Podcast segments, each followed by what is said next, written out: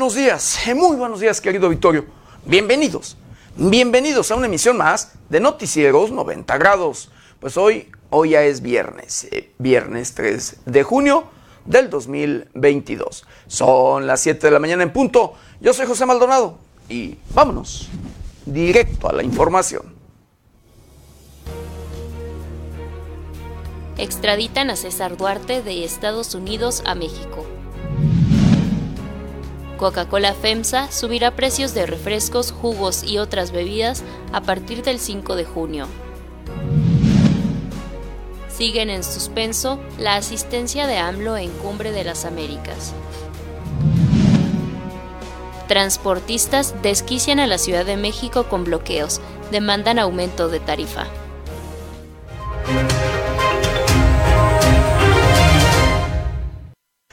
Bienvenidos, bienvenidos a una emisión más de Noticieros 90 grados. Pues sí, hoy, hoy es viernes, viernes fin de semana y 3, 3 de junio de este 2022. Tres días de este, el sexto mes de este año difícil, de este año complicado, de este año preocupante. Difícil, complicado y preocupante en todos, pero en todos los sentidos.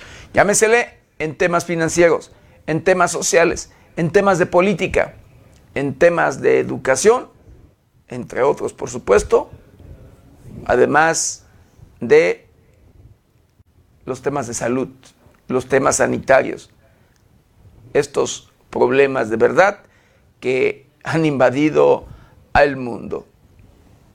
Coronavirus, esta pandemia de el SARS-CoV-2, mejor conocido como COVID-19, ahora eh, esta denominada viruela del mono y bueno, otras enfermedades, gripes y, y bueno, que vienen a afectar la salud, la salud de todos los humanos, pero además de la economía de todos. Para estos, estos temas, ya los científicos y gobiernos hacen todos los esfuerzos para frenar, combatir, acabar con estos, estos enemigos mundiales. Pero lo que es imparable, querido Vittorio, lo que de verdad no para, no para en pues en nuestro país es el tema de la corrupción. Corrupción que va de la mano con los temas de inseguridad. Y de verdad, corrupción que pues es un negocio que deja muchas, pero muchas ganancias y que por supuesto por ese motivo no se hace nada, nada para combatirlo, nada para frenarlo. Este tema ha enriquecido a el resto de políticos y por supuesto criminales. El tema de la corrupción que de verdad, como se lo vuelvo a repetir, va de la mano con los temas de inseguridad y que cada día, cada día que pasa, querido auditorio, incrementan las estadísticas en homicidios, las estadísticas en robos, robos de vehículos, robos a comercios, bueno, de todo. De verdad, querido auditorio, la situación cada día es más preocupante. Y por este tema, imagínense nada más eh, la dimensión de este tema de la corrupción, que en nuestro país, en la actualidad, operan más de 500 grupos delincuenciales, más de 500 grupos criminales. De verdad, así como usted lo escucha.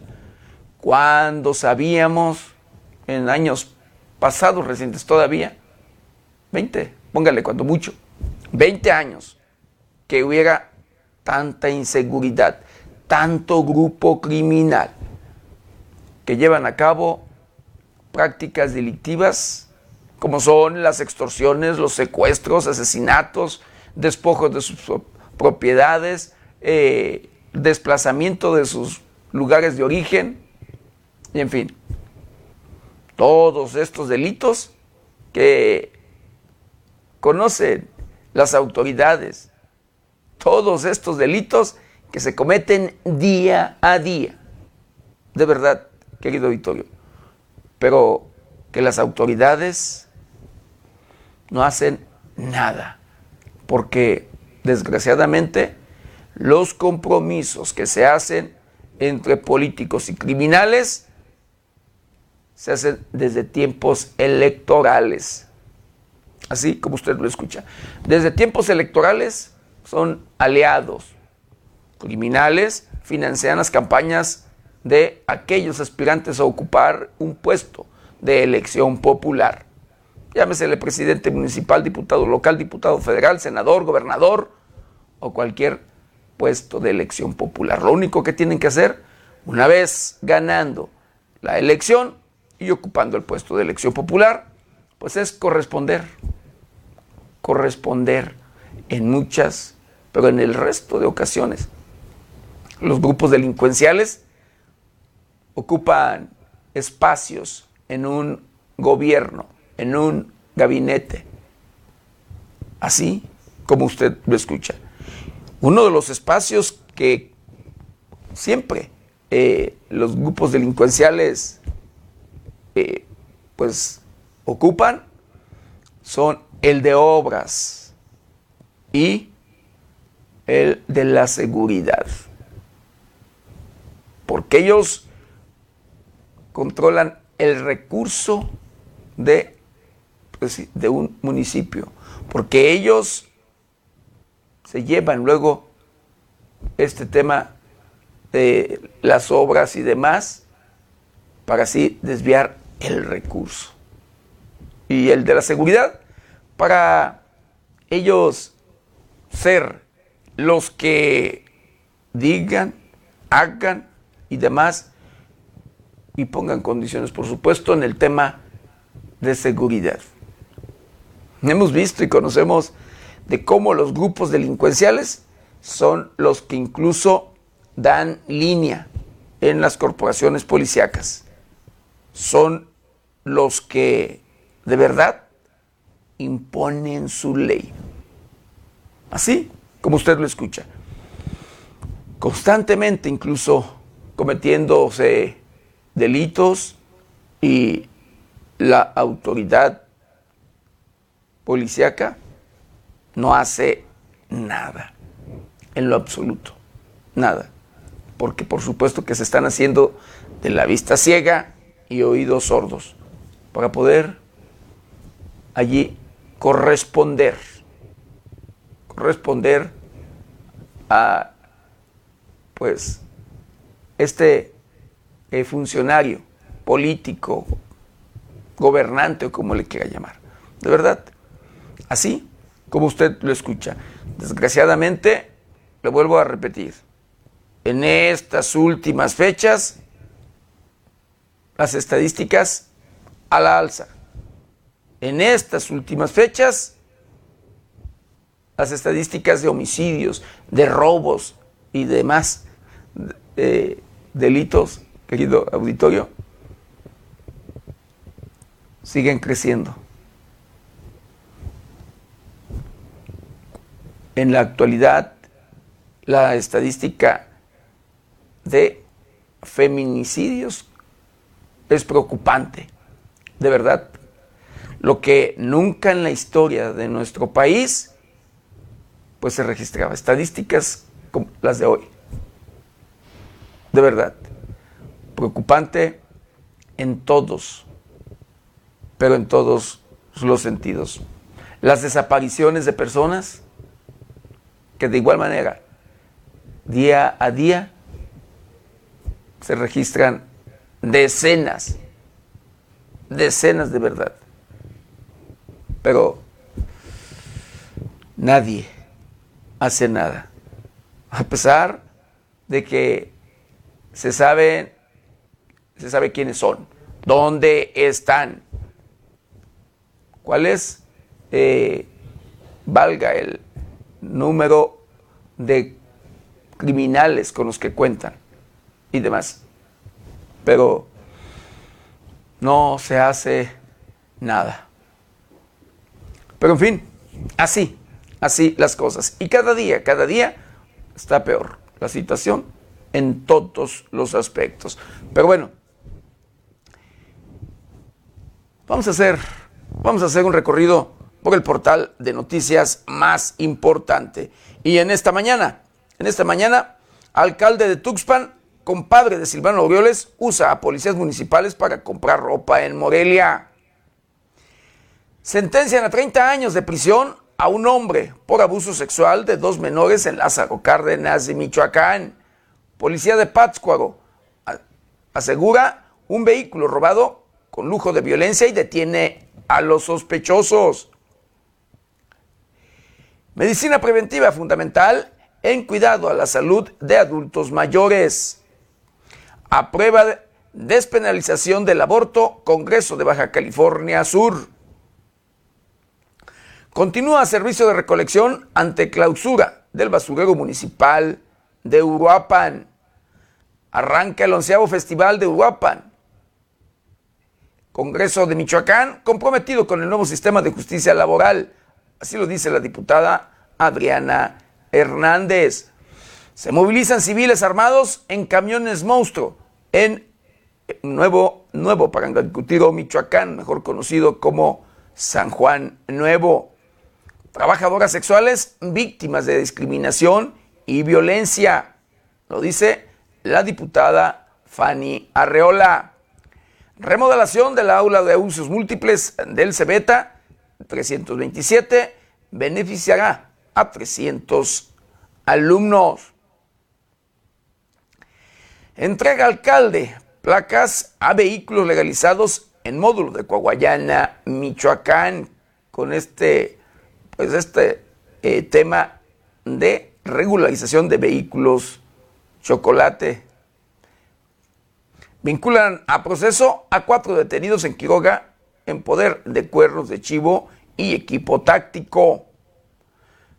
Endeudará a Morelia el gobierno de Alfonso Martínez con 367 millones de pesos. Tras volcadura de vehículo en Uruapan, Guardia Nacional detiene a tres sujetos con rifles de grueso calibre. Pues estas, estas y otras noticias las encuentran en el portal de noticias 90grados.com.mx. ¿Y ahora qué le parece? Lo invito a que me acompañe a ver juntos un día como hoy.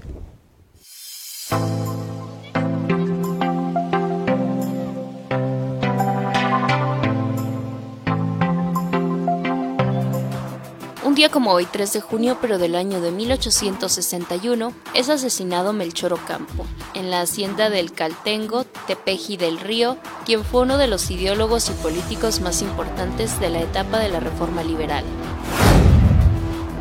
En 1863, el periódico conservador El Cronista de México, clausurado por Benito Juárez, vuelve a publicarse. El Día Mundial de la Bicicleta se celebra el 3 de junio.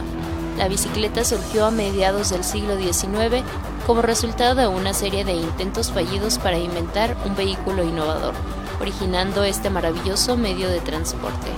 En Alemania el primer modelo estaba hecho de madera pero no tuvo mucho éxito, ya que para ponerlo en marcha habría que empujarlo con los pies.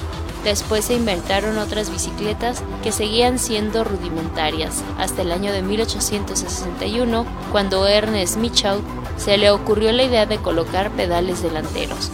Aunque eso no fue lo ideal, sirvió para dar el primer paso a la bicicleta actual.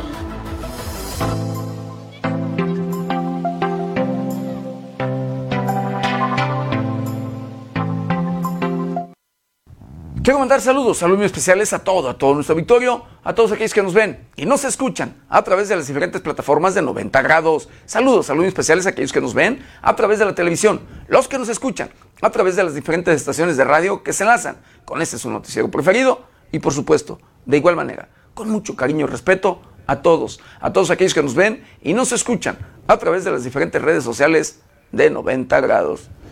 Un saludo muy, pero muy especial de verdad a todos los connacionales que nos ven y nos escuchan después de las fronteras de nuestro país. Y bueno, ya de lleno, de lleno con la información.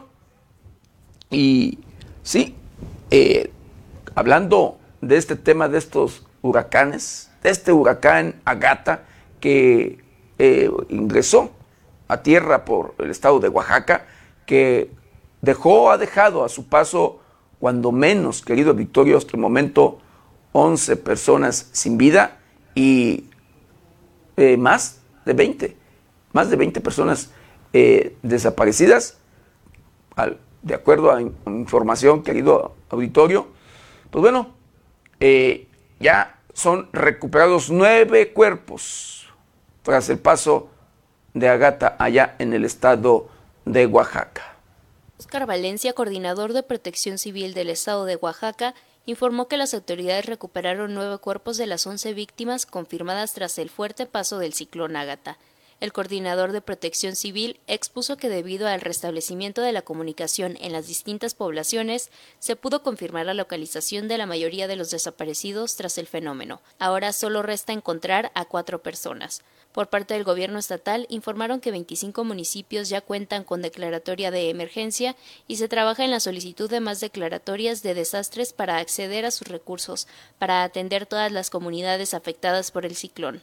Al momento los daños se localizan en tres zonas en la costa baja, especialmente en Pochutla, Tonameca y Huatulco. En la costa alta en Coixtepec, Sanita y San Mateo Piñas. En la zona alta en la montaña, específicamente en la región de Osolotepec, Loxchica y en la comunidad de Xanaglia. Además, el Servicio Meteorológico Nacional informó que la zona de inestabilidad asociada a las remanentes de Ágata incrementó a un 80% la probabilidad del desarrollo del ciclón en el pronóstico a 48 horas. Por ahora se localiza frente a la costa de Quintana Roo, a 55 kilómetros al este de Punta Allen, Quintana Roo, y se desplaza lentamente hacia el noreste.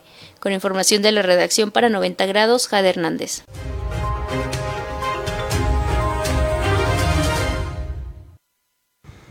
Y bueno, luego del ingreso de este, de este huracán allá en Oaxaca, querido auditorio, y de los daños, de los daños causados a su paso, muertes, desapariciones y demás, querido auditorio, sí que se ha, llevado eh, algunas personas, el Instituto Nacional Electoral, luego de este proceso electoral que se lleva allí en Oaxaca, entre otros cinco estados de la República más, confirma que las elecciones en ese estado ¿sí? no se suspenden tras las, las estas afectaciones del huracán. El Instituto Nacional Electoral y el Instituto Estatal Electoral y de Participación Ciudadana de Oaxaca evalúan de manera conjunta las afectaciones en el paso del huracán Ágata, el cual pudiera tener en la jornada electoral del próximo domingo 5 de junio. En conferencia de prensa conjunta, la consejera presidenta del Instituto Estatal, Elizabeth Sánchez González, y el vocal ejecutivo del INE en Oaxaca, Edgar Humberto Arias Alba, aseguraron que existen lineamientos que prevén la modificación de casillas en caso de desastres naturales.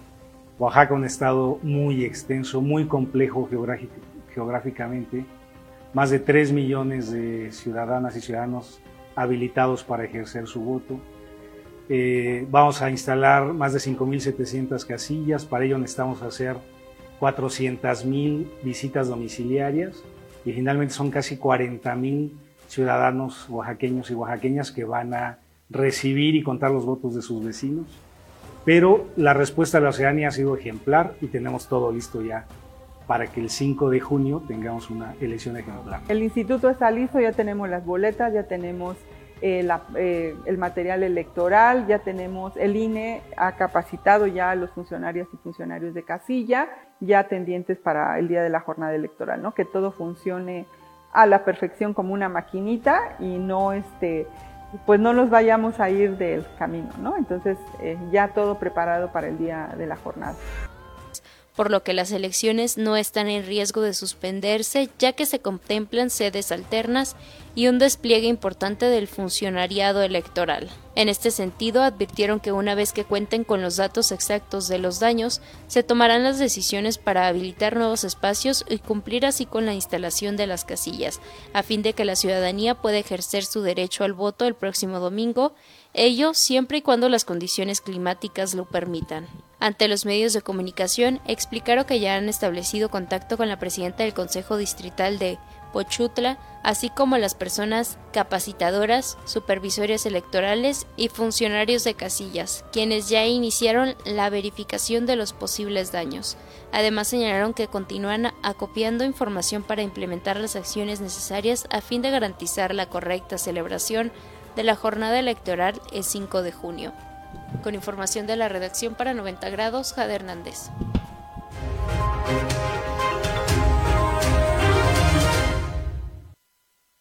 Bueno, en otro tema, extraditan a César Duarte de Estados Unidos a nuestro país. El exgobernador de Chihuahua, César Duarte, es trasladado por autoridades de Estados Unidos hacia México para que pueda ser procesado por delitos que pesen en su contra, ya que estaba recluido en Miami, Florida, desde su detención. El exgobernador Duarte será procesado por los delitos de asociación delictuosa y peculado. Recordemos que habría desviado 96.6 millones de pesos durante su administración. Por su parte, la gobernadora de Chihuahua, Maru Campos, por medio de un video compartido en sus redes sociales, celebró la extradición del exgobernador y destacó que dio instrucciones al fiscal Roberto Fierro para que atienda de forma meticulosa las carpetas de investigación. Tal como he dicho en distintas ocasiones, les reitero que en mi gobierno no habrá ni perdón ni olvido para los exgobernadores. Les comparto información muy importante sobre la extradición del exgobernador César TJ. Se lee en el post de la gobernadora, informó 90 grados.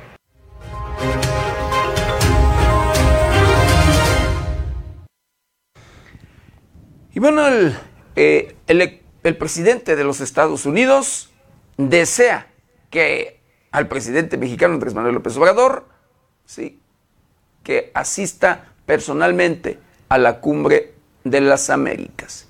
El presidente de Estados Unidos, Joe Biden, quiere que el presidente mexicano Andrés Manuel López Obrador asista personalmente a la novena cumbre de las Américas que se celebrará en Los Ángeles. Así lo dijo Juan González, director para el hemisferio occidental del Consejo de Seguridad Nacional estadounidense. El funcionario dio a conocer los últimos detalles sobre el evento y descartó que la polémica por la asistencia de Cuba, Venezuela y Nicaragua sea una distracción. La relación con México sigue siendo muy positiva con el presidente López Obrador. El presidente de los Estados Unidos muy personalmente quiere al presidente de México ahí, agregó el estadounidense. También resaltó que Washington ha buscado el diálogo y respeta los distintos puntos de vista en la región. Fundamentalmente lo que esta administración está haciendo en este tema es tratar a todos los países de la región como socios, a los que toma seriamente en cuenta, expresó. El integrante del Consejo de Seguridad Nacional estadounidense apuntó que en las siguientes horas la Casa Blanca decidirá si invita a Cuba, Venezuela y Nicaragua, lo que se informará de manera pertinente. Con información de la redacción, reportó para 90 grados Noé Almaguer.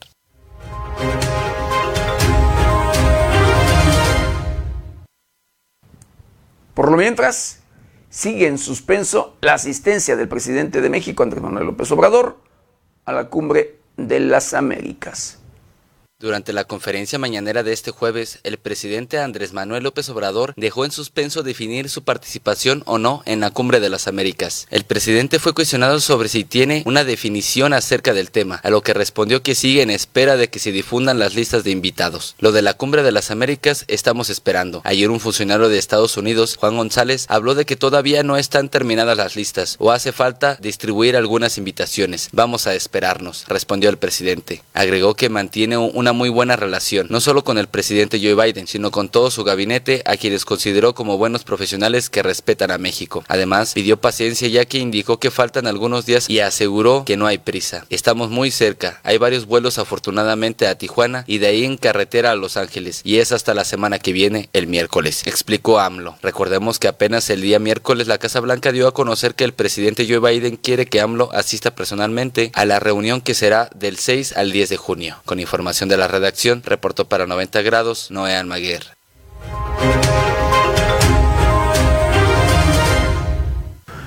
Y bueno, de acuerdo al titular del Instituto Electoral del Estado de Michoacán, existen precedentes que permitirán al gobernador michoacano evitar sanción por intervención en proceso electoral. Existen precedentes del Tribunal Electoral del Poder Judicial de la Federación que han ponderado el derecho a la asociación y militancia de los servidores públicos para que no sean sancionados cuando acuden a eventos de sus partidos, indicó el presidente del Instituto Electoral de Michoacán, Ignacio Hurtado Gómez, en relación al viaje del gobernador Alfredo Ramírez Bedoya a Quintana Roo y Aguascalientes. Luego de que el mandatario estatal asegurara, vamos a arrasar y tras señalar no niego la cruz de mi parroquia, soy morenista y obradorista, y frente a las quejas y señalamientos de otros partidos, el consejero general aseguró que con Fausto Vallejo, exgobernador de Michoacán, el tribunal ponderó el derecho de militancia y asociación. Hay algunos precedentes en que se estableció que los servidores públicos también gozan de un derecho que, en este caso, es el de asociación y militancia, y a partir de ahí los servidores públicos, siempre que pidan permiso, no canalicen recursos públicos en esa actividad, concretamente no sean sancionados, expuso. Ignacio Hurtado se pronunció por revisar los hechos y poner en el contexto de la elección y entidad a dónde se ha llevado la acción en relación a la visita del mandatario estatal. Otro tema, aseguró, es si la participación fue una actividad relacionada con la gobernatura y en este caso tendrán que ser las instancias federales las que deben actuar precisamente están los órganos electorales de aquellas entidades. Se está viendo la situación que en un proceso electoral no se trastoque los principios, tiene que ser el distrito electoral de aquella entidad. Dijo, al asegurar que otra vertiente que se tendría que revisar es el uso de los recursos públicos, si lo hubo o no. Son varias vertientes las que se tendrían que analizar, concluyó. Para 90 grados, América Juárez Navarro.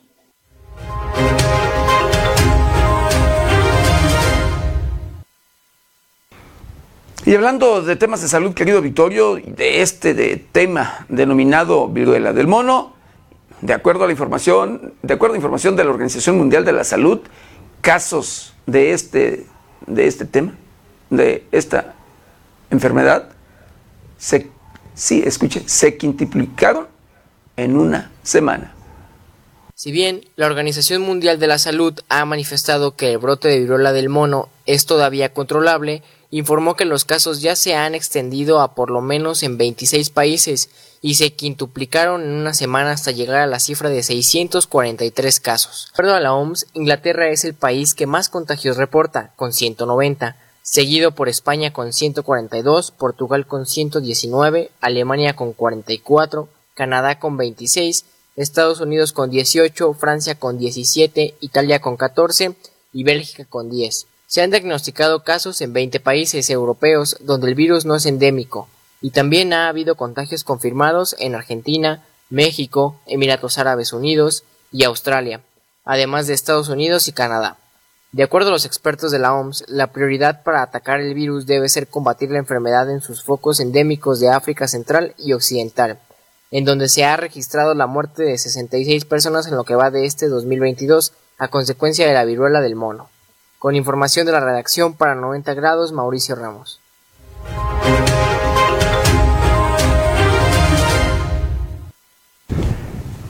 Y sí, así como usted lo escucha, se quintuplican los casos en el mundo, de acuerdo a la Organización Mundial de la Salud. Y bueno, hablando de médicos, hablando de salud de médicos, en este caso particular, eh, escuche usted, por amenazas, sí, hablando de este tema de inseguridad, por amenazas médicos solicitan cambio de adscripción. adscripción.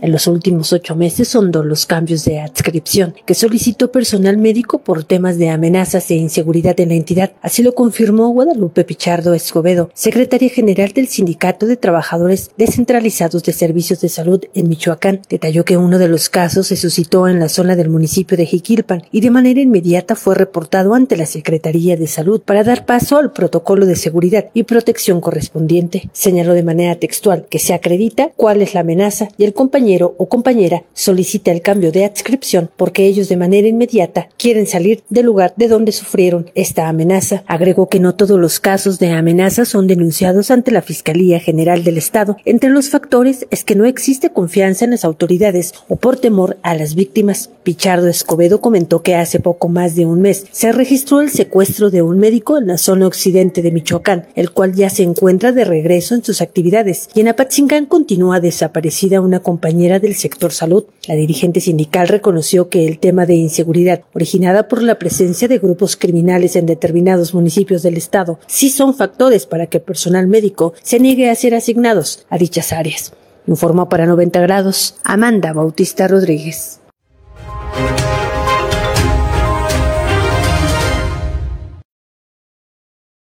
Bueno, luego de que transportistas exigen aumento en la tarifa del transporte, querido Victorio, pues bueno, desquician la Ciudad de México. Desde las 7 de la mañana del jueves, integrantes de la Fuerza Amplia de Transportistas bloquearon varios puntos de gran afluencia vehicular en la capital del país, esto en demanda del aumento a la tarifa del servicio de transporte público. Los trabajadores del volante iniciaron con el cierre de la calzada Zaragoza en la altura del metro Gelato y minutos más tarde se instalaron bloqueos en Miramontes y Tasqueña, en Doctor Galvez, en Insurgentes Sur, en Constituyentes, en Reforma, en el paradero de Tláhuac, en el metro Martín Carrera y en el paradero de Indios Verdes. La tarifa actualmente está fija en 5 pesos para viajes menores a 5 kilómetros, en 5.50 pesos para viajes de entre 5 y 12 kilómetros y 6.50 pesos para traslados mayores a 12 kilómetros. Los transportistas reclamaron que el promedio nacional de la tarifa de transporte público es de 9.19 pesos.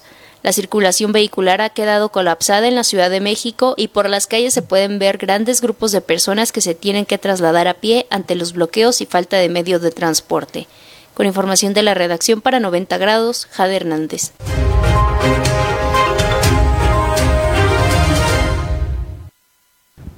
Pero luego de este paro de transportistas y bloqueos, por supuesto, en la Ciudad de México, colapsa el metro. El paro de transportistas en la capital del país colapsó el sistema de transporte colectivo metro, pues se convirtió en una de las principales alternativas viales ante los bloqueos que comenzaron poco después de las 7 de la mañana del jueves. Las estaciones del metro en la Ciudad de México lucen repletas de imágenes y videos que circulan por redes sociales y se reportan importantes retrasos en el arribo de los trenes. Los bloqueos de los transportistas son en exigencia de un aumento en la tarifa del transporte, el cual actualmente oscila entre los 5 y los 6.50 pesos, dependiendo de la distancia recorrida. Estos son los puntos donde reportan los cierres a la circulación. San Lorenzo y Periférico, Francisco Goita y 16 de septiembre, Calzada Ignacio Zaragoza y Huelatao, División del Norte y Muyuguarda, Avenida Revolución y Doctor Galvez, Constituyentes y Reforma, Insurgentes Norte y Ticomán, Prolongación y División del Norte y Avenida 20 de Noviembre, Tlalpan y División del Norte, San Juan de Aragón e Hidalgo, Insurgentes Sur y Doctor Galvez. El paro de la Fuerza Amplia de Transportistas continúa hasta las 2 de la tarde, reportándose la presencia de granaderos en la zona donde se manifestaron los trabajadores del volante. Incluso un grupo de manifestantes fue retenido por uniformados a un costado del metro General Anaya. Con información de la redacción para 90 grados, Jade Hernández.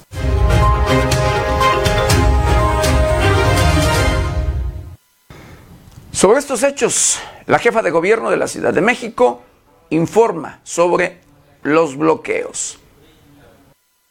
Lamento las molestias provocadas por la decisión de algunos transportistas de bloquear diversas vialidades el día de hoy.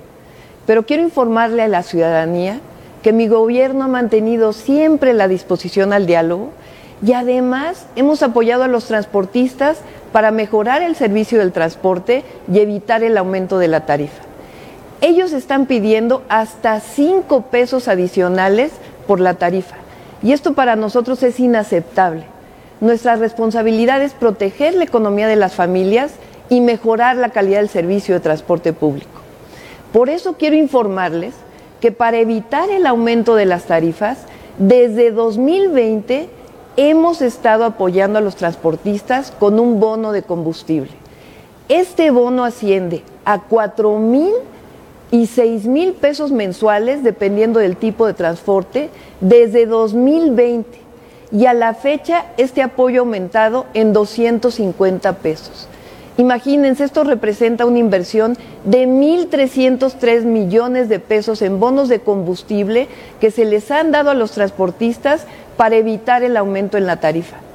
Además, se les ha ofrecido 450 mil pesos o 300 mil pesos, dependiendo de la unidad, para que entren a sustituirlas. Y hemos instalado GPS y videovigilancia en todas las unidades. Y se les han ofrecido inclusive apoyos a los choferes para que tengan seguridad social. Además, les hemos condonado pagos por trámites anuales para entrar a su regularización. ¿Qué se les ha pedido a cambio a ellos? poner en orden la cromática, no usar vidrios polarizados, mantener en buen estado sus unidades, seguros vigentes, que los choferes tomen capacitación y estén incorporados a un padrón único, que trabajen uniformados y no viajen con acompañantes, que moderen la velocidad y manejen de manera responsable para la seguridad de los usuarios. Incluir la tarjeta de movilidad integrada ya en todas las unidades. La ciudadanía no me dejará mentir y me dará la razón. Ellos no han cumplido. Se trata de poner en orden el transporte concesionado en la ciudad. Es verdad, la tarifa de la ciudad es la más baja de todo el país, pero se les han dado apoyos como en ningún otro lado y no se han puesto en orden. No hay justificación para el paro que están llevando. Rechazamos el aumento excesivo que están solicitando. Cualquier demanda de aumento debe estar asociada al cumplimiento estricto de un mejor servicio de transporte público para la ciudadanía. La mesa de diálogo está abierta pero debe haber un compromiso para mejorar el transporte público de la ciudad.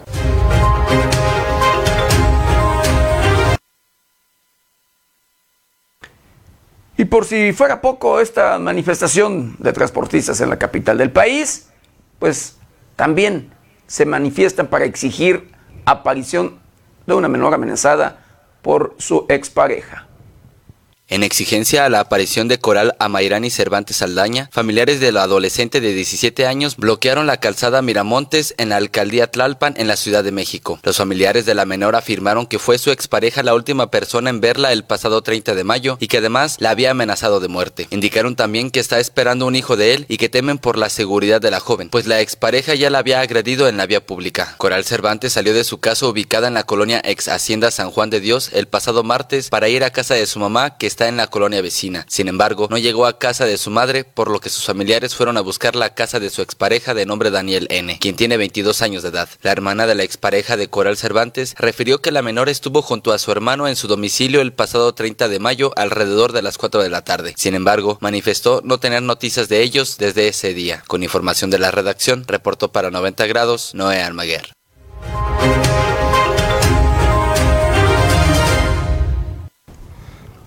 Bueno, y en otro caso, un profesor, escuche usted, de CONACIT es sentenciado por abusar sexualmente de alumna en Yucatán.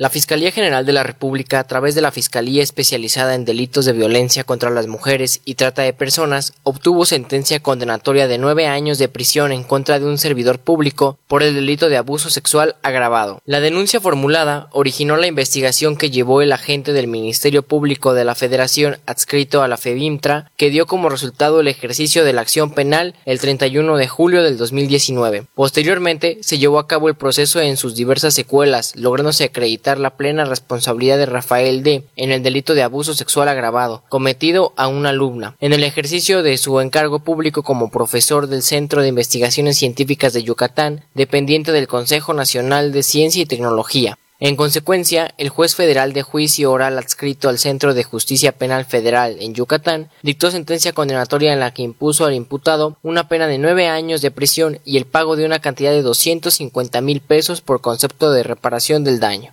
Con la información de la redacción, para 90 grados, Mauricio Ramos.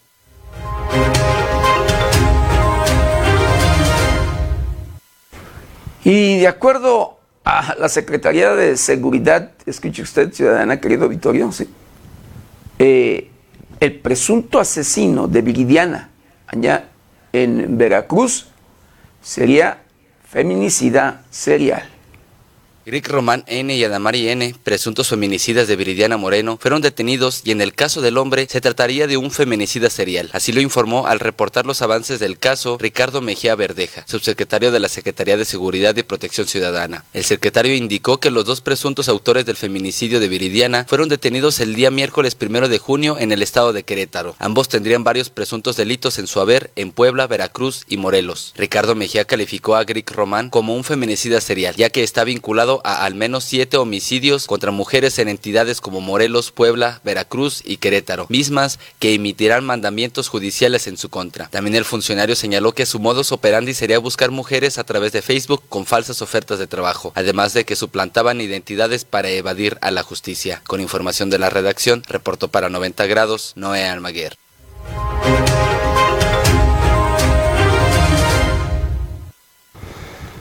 Y bueno, si usted consume refrescos, si usted acostumbra a consumir sí, estas bebidas enlatadas, refrescos y demás, el próximo, próximo, escuche usted, 5 de junio, aumentarán de precio.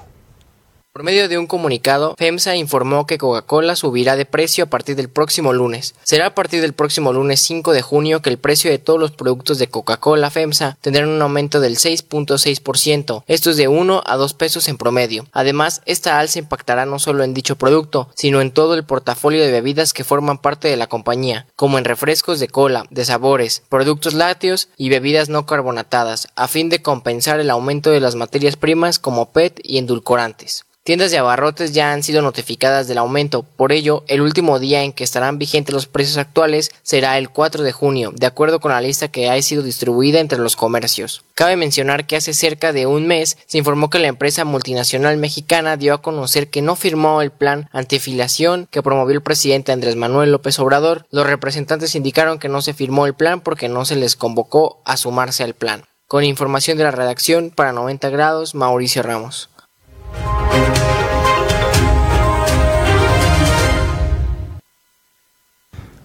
Bueno, y la reina Isabel II sale al balcón, al balcón de palacio de Buckingham, en el comienzo del jubileo de platino.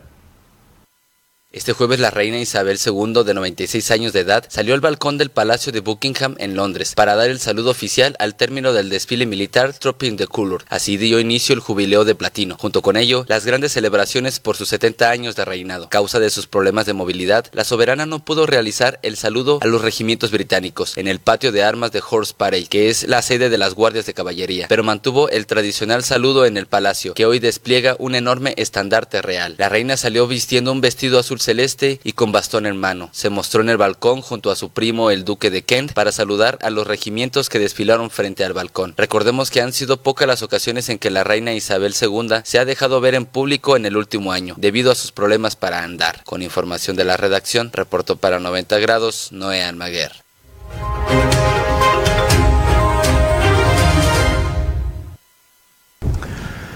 Pues bueno, la reina, la reina Isabel condecora a científico mexicano Alejandro Madrigal en pleno jubileo de platino.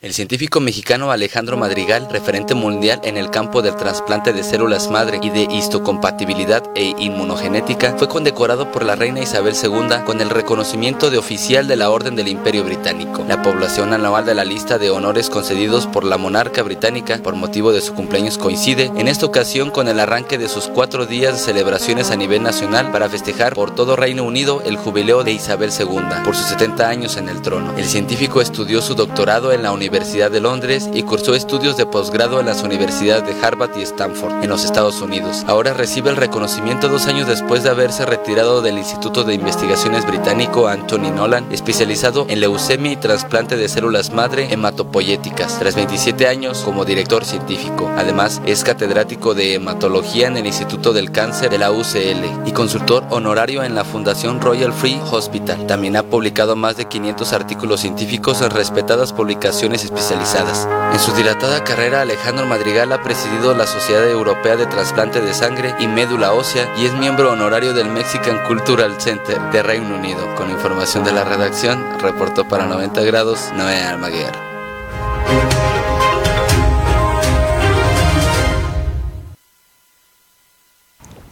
Y de acuerdo a la Secretaría de Seguridad Ciudadana, querido Vittorio, el primer día de este, el sexto mes de junio, dejó en nuestro país 75 homicidios, 14 de ellos en Michoacán.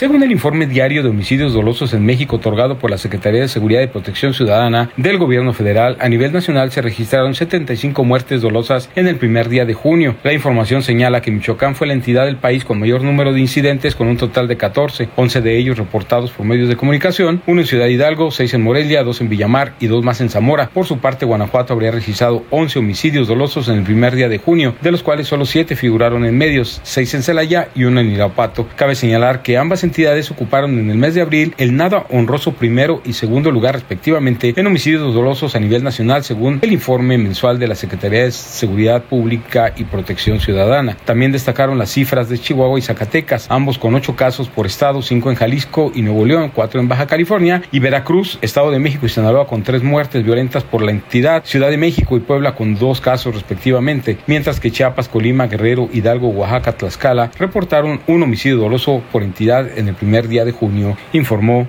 90 grados.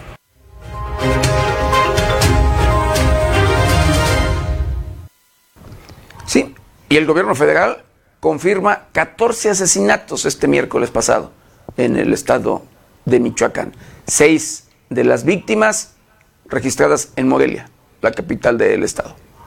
El Gabinete Federal de Seguridad confirmó el asesinato de 14 personas el día miércoles en Michoacán, con la mayor cantidad de víctimas en la capital del estado Morelia, donde seis personas fueron asesinadas en tres hechos de violencia. Asimismo, la entidad fue la más violenta del país en esta jornada, según el recuento de víctimas de homicidio doloso elaborado por 90 grados, además de los seis asesinatos en Morelia, en las colonias Presa de los Reyes, Juárez y Nueva Valladolid, se registraron homicidios en los municipios de Zitácuaro, Villamar, Hidalgo y Zamora. En la jornada de violencia del miércoles, dos mujeres fueron asesinadas, una en Zamora y otra en Zitácuaro. Asimismo, Michoacán fue la entidad más violenta del país, superando con sus 14 asesinatos los 11 registrados en Guanajuato y los 8 en Chihuahua y Zacatecas, informó 90 grados.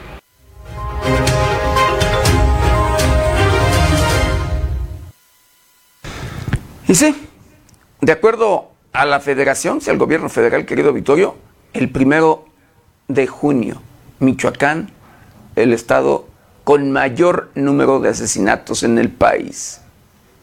El gobierno federal confirmó que fueron 14 los asesinatos cometidos en Michoacán el día miércoles primero de junio, entre ellos el de dos mujeres, una de Zamora y otra de Zitácuaro, lo que ubicó a la entidad con el número de mayor homicidios dolosos a nivel nacional.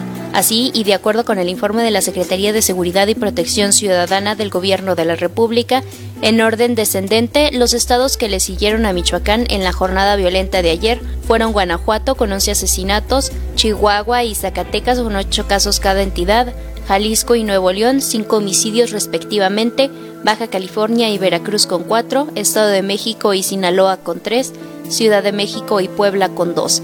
Chiapas, Colima, Guerrero, Hidalgo, Oaxaca y Tlaxcala, un asesinato cada entidad federativa.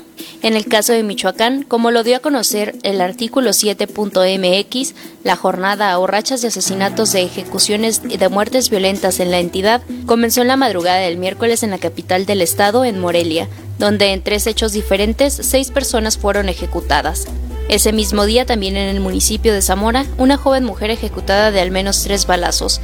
En Villamar, a la orilla de la carretera, fueron localizados los cuerpos de dos hombres, los cuales tenían las manos atadas hacia la espalda y presentaban varias lesiones de arma punzocortante y se estima que tenían un promedio de 30 años de edad. En Ciudad Hidalgo, un sujeto fue ejecutado ese día en la colonia La Mangana, también en la región oriente en la entidad, en el municipio de Zitácuaro. El miércoles ejecutaron a un hombre y a una mujer en la colonia Lomas del Oriente. Con información de Sergio Cortés Eslava para 90 grados, Jade Hernández.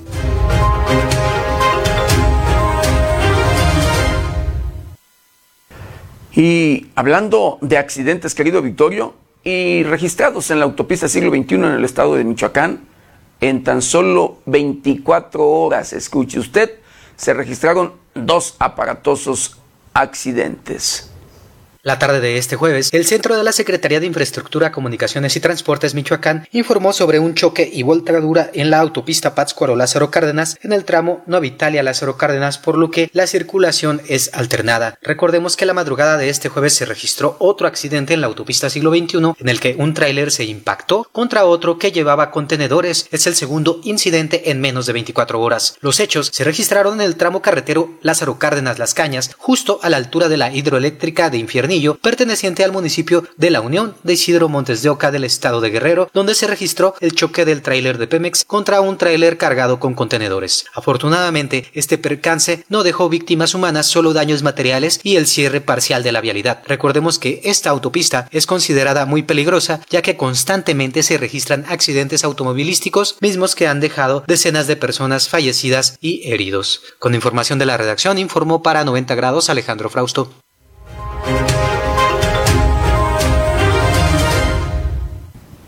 Bueno, y hablando de accidentes y registrados sobre la autopista siglo XXI, tras una volcadura, escuche usted, tras volcadura de un vehículo en Uruapan, la Guardia Nacional detienen a tres sujetos, a tres personas con rifles de uso exclusivo del ejército. Tres sujetos fueron detenidos por personal de la Guardia Nacional al ser sorprendidos en poder de rifles de grueso calibre, cargadores y cartuchos.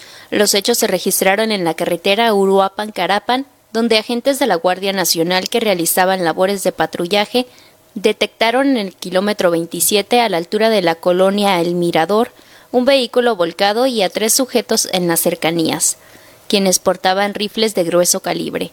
Los sujetos fueron sometidos y desarmados, asegurándoseles tres armas de fuego tipo fusil con sus respectivos cargadores y cartuchos útiles. Los detenidos, las armas y el vehículo fueron puestos a disposición del Ministerio Público de la Fiscalía General de la República en Michoacán, el cual inició una respectiva carpeta de investigación por el delito de violación a la Ley Federal de Armas de Fuego y Explosivos. Con información de la redacción para 90 grados, Jade Hernández.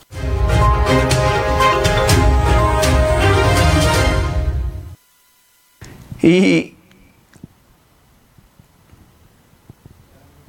Un importante golpe a Huachicol asestaron autoridades federales el no pasado manches, miércoles ¿qué pasó? mayo, razón por la que fueron aseguradas al menos cuatro cisternas en la delegación Michoacán de la Fiscalía General de la República, aunque hasta el momento la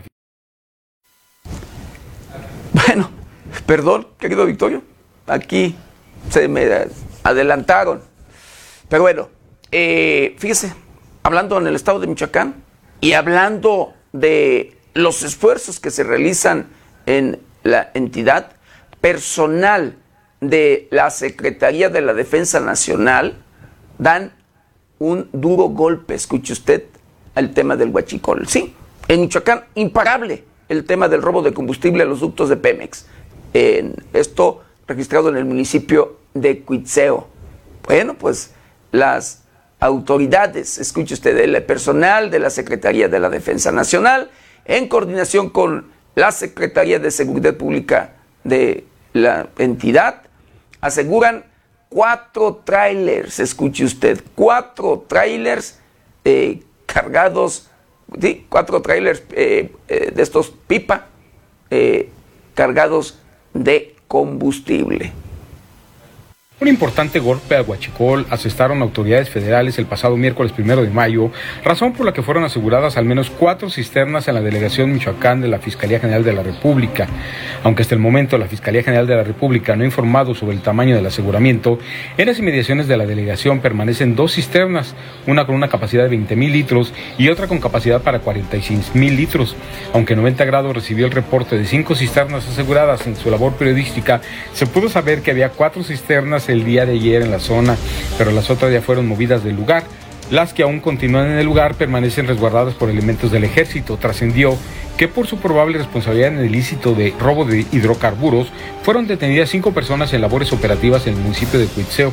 La semana pasada, el secretario de la Defensa Nacional, Luis Crescencio Sandoval, informó que en el primer trimestre de 2022 las tomas clandestinas de hidrocarburos crecieron en un 14% comparadas con el mismo periodo del 2021, informó 90 grados.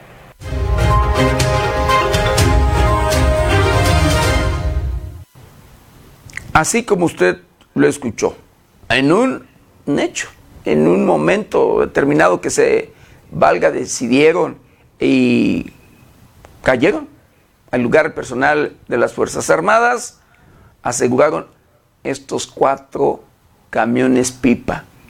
Híjole, miles de luego de litros que pues se llevan, se roban.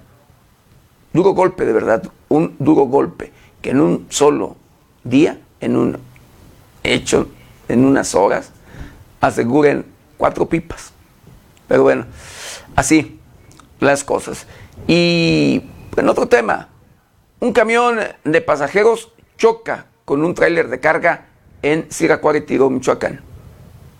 Se vio impactado por un camión de carga de madera en el tramo Pátzcuaro-Uruapan en el kilómetro 90 más 500 de la autopista Morelia-Lázaro Cárdenas, mejor conocida como siglo XXI, en el estado de Michoacán. Al respecto del hecho se sabe de manera preliminar que el chofer del tráiler de carga de madera conducía exceso de velocidad en la autopista antes mencionada, lo que provocó que un autobús de pasajeros impactara con otro tráiler saliendo ambos de la carretera. Cabe hacer mención que no se reportan víctimas que lamentar. Se sabe también que el autobús de pasajeros era de la línea Purépechas y estaba marcado con el número 952. Ambas unidades quedaron en el lugar de los hechos. Al sitio arribó personal de la Guardia Nacional para comenzar con los efectos de ley y deslindar responsabilidades, informó 90 grados.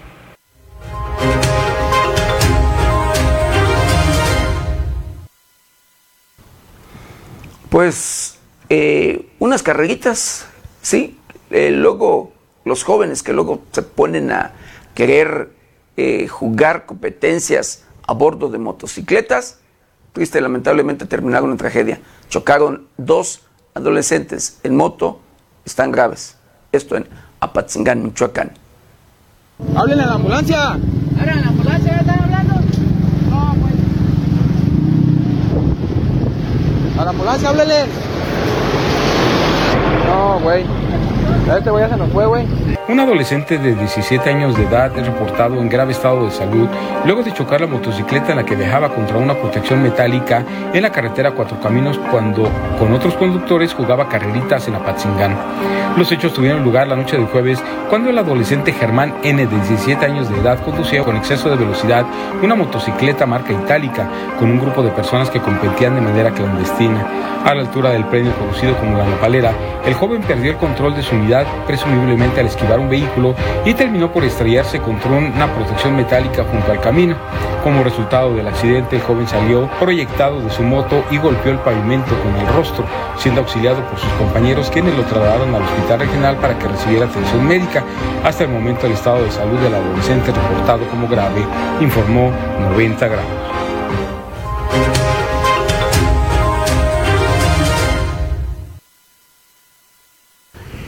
Y por posesión de uso de armas, de armas de uso exclusivo del ejército, la Fiscalía General de la República integra investigación en contra de una persona. El Ministerio Público Federal de la Fiscalía General de la República en Michoacán inició carpeta de investigación en contra de una persona por presuntamente ser responsable del delito de violencia a la Ley Federal de Armas de Fuego y Explosivos. De acuerdo con el expediente derivado del informe policial homologado, elementos de la Guardia Nacional, al realizar recorridos de vigilancia, se constituyeron sobre la calle Los Dolores de la Tenencia Dolores, perteneciente al municipio de Epitacio Huerta, donde le marcaron el alto al ocupante de un vehículo, a quienes le realizaron una revisión de rutina asegurándole una arma de fuego tipo escuadra calibre 9 milímetros, con un cargador y un cartucho útil, así como un arma de fuego tipo rifle calibre 22 milímetros con mira telescópica. El detenido, las armas, los cargadores y los cartuchos fueron asegurados y puestos a disposición del Ministerio Público Federal en Zitácuaro, quien solicitará las investigaciones y dictámenes correspondientes a los elementos de la Policía Federal Ministerial, así como a peritos de la institución, a fin de integrar la carpeta de investigación. Con información de la redacción para 90 grados, Jade Hernández.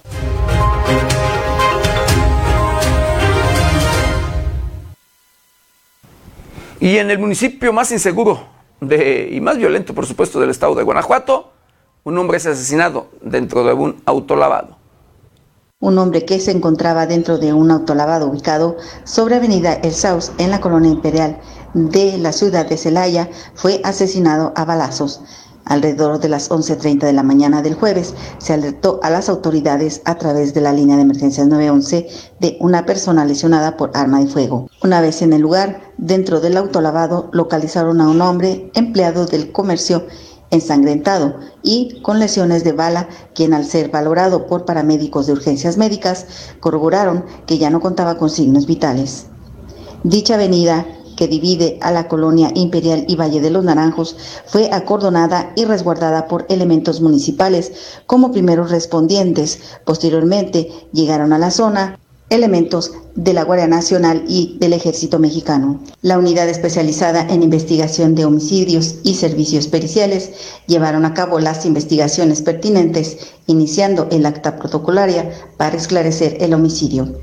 Cabe recordar que en menos de 24 horas se registró este crimen en la misma zona, ya que ayer miércoles otro masculino fue acribillado sobre Avenida Las Huertas en la colonia Valle de los Naranjos. Para 90 grados informó Lidia Centeno.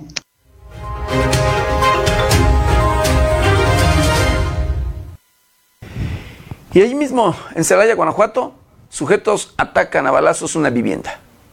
Daños en la fachada de una vivienda de la colonia Paseo del Campestre fue que resultaron tras ser blanco de un ataque armado. Fue cerca de las 12.30 horas de este jueves que habitantes del circuito de Arce Rojo informaron a través de la central de emergencias 911 de múltiples disparos. Autoridades arribaron a la zona donde encontraron el portón de una casa con al menos 20 perforaciones de bala. Del suceso no se registraron víctimas que lamentar. Ya será personal de la Fiscalía Regional quienes resolverán el caso. Para 90 grados informó Lidia Centeno.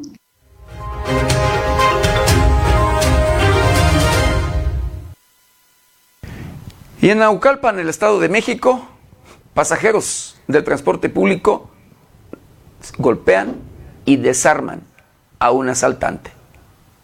Un intento de asalto a los pasajeros de una combi de transporte público en Unacalpan, Estado de México, terminó en un caso de justicia por propia mano, en donde el presunto ladrón terminó golpeado y despojado de su arma. El hecho ocurrió el 30 de mayo, cuando minutos antes de las 21 horas, uno de los pasajeros de la combi, con número económico 204 de la ruta Transportistas Unidos del Valle de México, sacó un arma cuando transitaban por las calles de la colonia San José de los Leones. El presunto ladrón comenzó a amenazar al resto de los pasajeros que viajaban en la combi y según puede verse en el video grabado por las cámaras de vigilancia, les exigió entregar sus celulares y carteras. Un descuido del presunto asaltante fue aprovechado por uno de los pasajeros, quien se lanzó sobre él en un momento en el que bajó la pistola e Inmediatamente otros dos sujetos lo apoyaron y juntos lograron someter al asaltante. Aunque el asaltante intentó abrir la puerta para escapar, los pasajeros le propinaron fuertes golpes para evitarlo. Incluso otro sujeto que al parecer era su cómplice se colgó de la ventana del exterior de la combi en movimiento para tratar de rescatar a su compañero de atracos, pero uno de los pasajeros lo golpeó en las manos mientras el resto le gritaba al chofer que arrancara. Finalmente, el segundo involucrado cayó del vehículo y los pasajeros pudieron recuperar sus pertenencias luego de propinarle una golpiza al presunto delincuente. Este es el segundo asalto frustrado en una combi de transporte público de Naucalpan en menos de dos semanas, pues el pasado 22 de mayo, tres militares vestidos de civil sometieron a otro presunto delincuente en la Ruta 82. De acuerdo a cifras del Secretariado Ejecutivo del Sistema Estatal de Seguridad Pública, en el primer trimestre de 2022 se registraron 12.398 delitos por robo, lo cual representa un incremento del 3.75% en comparación con el mismo periodo del 2021, en el que se habían reportado 11.950 robos. Con información de la redacción, informó para 90 grados Alejandro Frausto.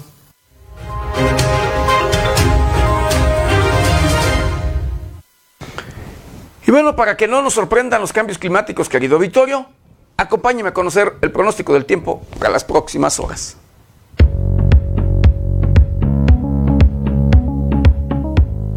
El Servicio Meteorológico Nacional de la Conagua le informa el pronóstico del tiempo. Para hoy, el potencial ciclón tropical 1, ubicado frente a la costa noreste de Quintana Roo, continuará su movimiento hacia el noreste y sus bandas nubosas mantendrán la probabilidad de chubascos y lluvias puntuales fuertes, además de fuertes rachas de viento sobre la península de Yucatán. Por otra parte, la vaguada monzónica, cercana a las costas de Chiapas, y un canal de baja presión, ocasionarán lluvias puntuales muy fuertes en Chiapas, así como chubascos y lluvias fuertes acompañadas de descargas eléctricas sobre el sur y sureste mexicano. Otro canal de baja presión se mantendrá sobre la Sierra Madre Occidental y el centro del país, y aunado al ingreso de humedad del Océano Pacífico y Golfo de México, generarán chubascos y lluvias puntuales fuertes, acompañadas de descargas eléctricas y posible caída de granizo sobre entidades del norte, centro y occidente de la República Mexicana, así como rachas fuertes de viento sobre el norte y noreste del territorio nacional en tanto que una circulación anticiclónica a niveles medios de la atmósfera mantendrá el ambiente vespertino cálido a caluroso sobre gran parte de México y muy caluroso con temperaturas que pudieran superar los 40 grados Celsius en Baja California, Sonora y Sinaloa.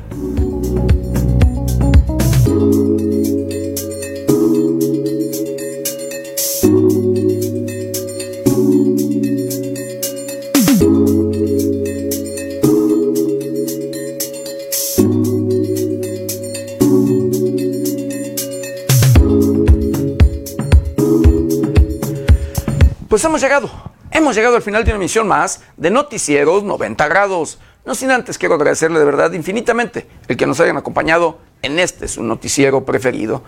Yo lo espero ya mañana, mañana de 7 a 8 de la mañana, nuestro querido compañero Luis Manuel Guevara, de, en sustitución de Berenice Suárez, de 8 a 9 de la noche. Eh, no, mañana, mañana es sábado, pasó, perdón, ya me quiero, el viernes, el lunes, lo espero el lunes, perdón, el lunes de 7 a 8 de la mañana. Y recuerde, también tenemos un compromiso de 8 a 9 de la noche en el noticiero eh, de Berenice Suárez, que ya este lunes, este próximo lunes ya está de regreso nuestra querida compañera Berenice, Berenice Suárez, estrenándose como mamá y por supuesto, pues allí, eh, híjole, la mandamos un saludo muy especial por ese bebé que tiene allí Berenice, Berenice Suárez. Pero bueno, recuerde, lávese las manos constantemente con agua y jabón. Utilice gel antibacterial, cubrebocas, careta de ser posible. Cuídese y cuide a los suyos. Yo soy José Maldonado. ¿Está usted bien informado?